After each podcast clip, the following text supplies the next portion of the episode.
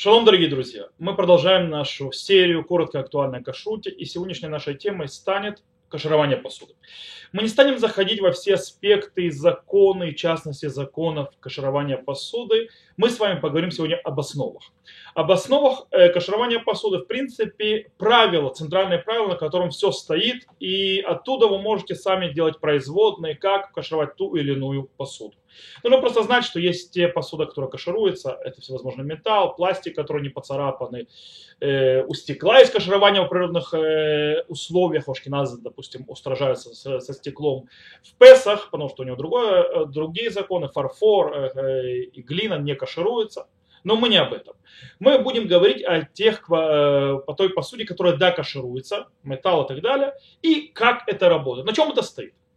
У нас есть правила, которые подсказали нам наши мудрецы. Кибуло как пульто, то есть как впитал в себя, так же и выдал. То есть, в принципе, запрещенный вкус. Ведь дело в том, что почему посуда запрещенная? Она впитывает вкус запрета, а как бы она входит в ее стены. И потом, когда она нагревается снова, этот вкус выпускает назад э, в еду, которая находится в этой посуде. Так вот, так, таким образом, как этот вкус запрещенно был впитан, также он выходит.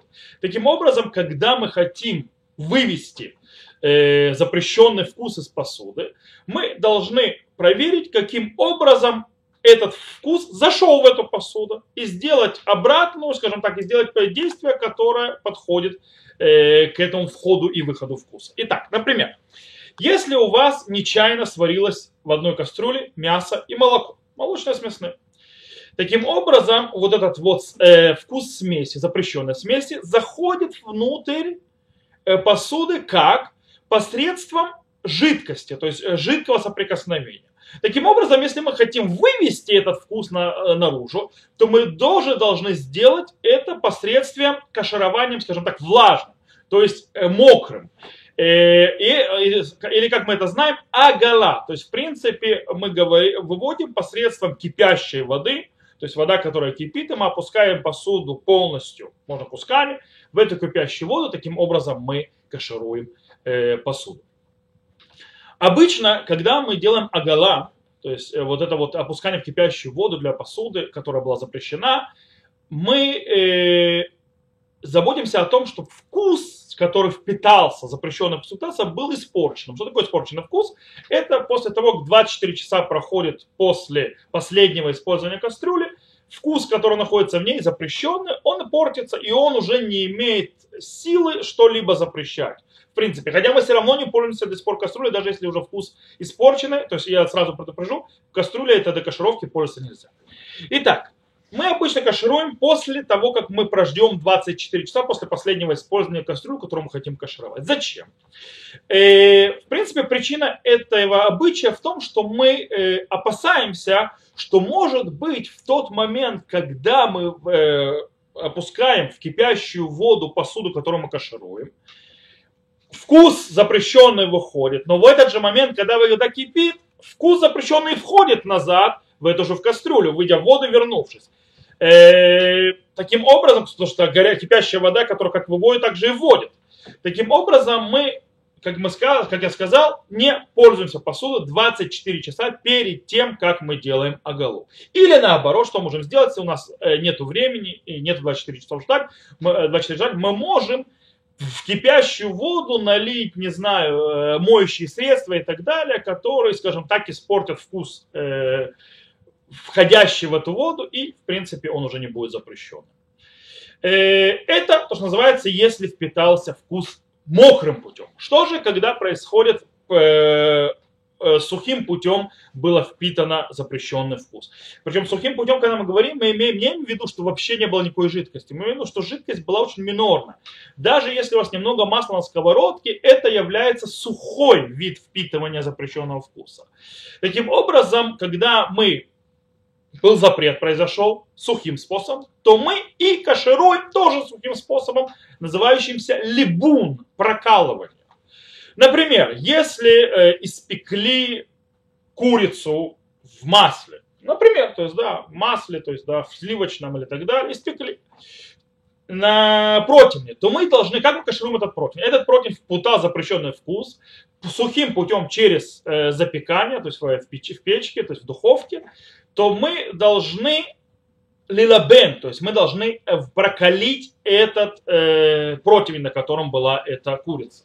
Что мы должны сделать? Мы должны нагреть ее с помощью, скажем так, комфорки или ударного огня, скажем так, если он на иврите колбей газ, или, по э, на русском это, по называется э, я не помню, как называется на русском, но неважно. То есть, в принципе, когда мы берем, когда идет удар огня, то есть из горелки такой, э, и мы ей прокалываем, то, в принципе, э, до какого момента мы должны прокалывать? Прокалываем, пока оно не покраснеет и не начнет поднимать искры. Вот это называется либо. Э, в этом случае, кстати, у нас нет никаких опасений, что вкус выйдет и вернется назад. Мы уничтожаем полностью вкус. То есть он убивается. По этой причине нам там не нужно, допустим, отдраивать э, э, посуду или кастрюлю, которую мы собираемся закашировать э, от всевозможных пятнышек, э, э, от остатков еды. Э, оно просто сгорит. А также мы э, не должны ждать 24 часа. То есть, э, в принципе, э, то, что делает агала, то есть либун, то, что делает прокалывание, оно уничтожает абсолютно вкус, который находится в посуде запрещенном. Есть еще два пути, которым мы кашируем, которые не являются ни агалой, то есть да, не опусканием в кипящую воду, и не либуном прокалывания. Эти два способа называются ируи или либун-каль. То есть, или, то есть это другой способ. Ируй – это э, когда мы льем кипящую воду, не опускаем кипящую воду, а льем кипящую воду. Сила каширования у поливания кипящей водой слабее, и чем, допустим, агала, опускание в кипящую воду. А, и также есть либункаль. Либункаль – это прокалывание, но легкое, то есть не такое мощное, которое э, в настоящем либуне, то, что называется либун хамур, то есть э, серьезное прокалывание. Сейчас мы объясним каждый из них. Например, если посуда была запрещена, начнем с ируй, то есть начнем с ируй, ируй, то есть поливание кипящей водой, допустим, из чайника кипящего.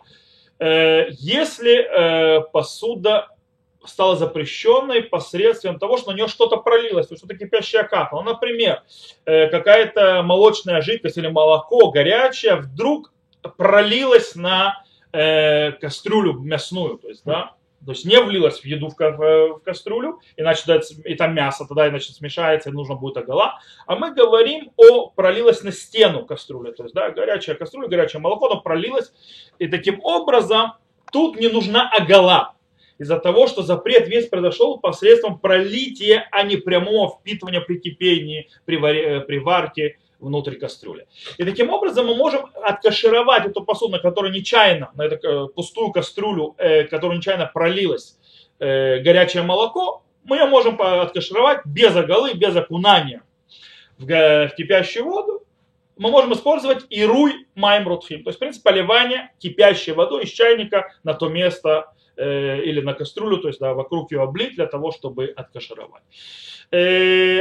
Обычно этот способ поливания ируй, то есть да, поливания горячей водой э, из кипящего чайника обычно используют для каширования, скажем так, столов, столешниц, э, кухонных, скажем так, э, пространств, на которых обычно, скажем так, не варят или ничего делают, а в принципе ставят горячую посуду, иногда там что-то проливается из них.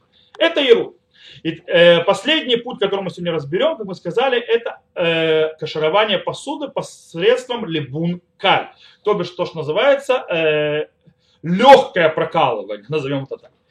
Э, статус галактический у легкого прокалывания, так называемого либун-каль, у него, он похож на статус агалы, то есть э, окунания в кипящую посуду, то есть по тому же уровню кашировки. То есть в принципе он не убивает вкус внутри посуды, он только его выс, вы, вытаскивает из посуды.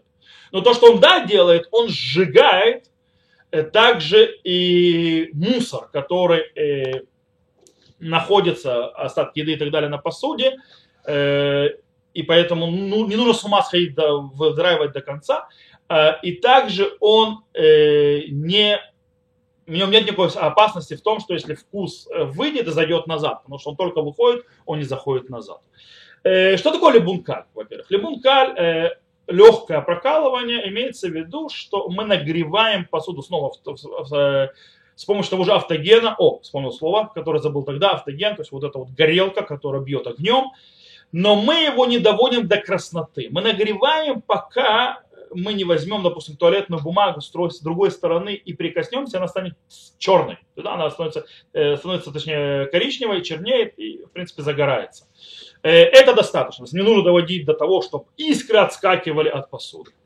Э, но главное, то есть мы прокалываем с одной стороны, кладем бумагу с другой, и она сгорает. Вот это и показатель того, что мы нагрели достаточно.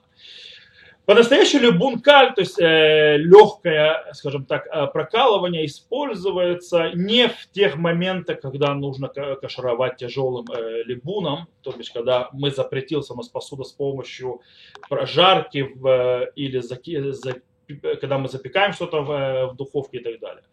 Обычно мы это используем для, допустим, э, для решеток на, на, на кухонной плите, которые на Песах мы, допустим, кашерун, то есть мы тогда используем это. А также иногда мы это используем для больших кастрюль, когда есть большие-большие кастрюли, которые невозможно никак засунуть ни в какую э, другую кастрюлю кипящей водой, то для того, чтобы кашировать, мы просто используем автоген для того, чтобы пройти. А также, возможно, те места, где мы доварим то есть да, жидкая, но мы не можем их оторвать, допустим, если вы зайдете на кухне в армии или на кухне, которые есть, э, скажем, в столовых и в гостиницах, то вы увидите там большие чаны, эти большие чаны в них варят борщ, например. Варить, то есть кашировать эту посуду посредством оголы, если она э, стала некошерной, невозможно. По причине того, что ты не можешь оторвать этот чан и засунуть его в кипящую воду. Поэтому используют для него либункаль, то, что называется легкое прокалывание. Это, в принципе, те основы, которые надо знать. Для всей-всей-всей вида посуды есть частности, частные законы, которые тоже нужно изучать. Но это правило должно устоять у вас, и тогда вы будете знать, какую посуду, каким способом кашаровать. На этом мы сегодня закончим. До новых встреч!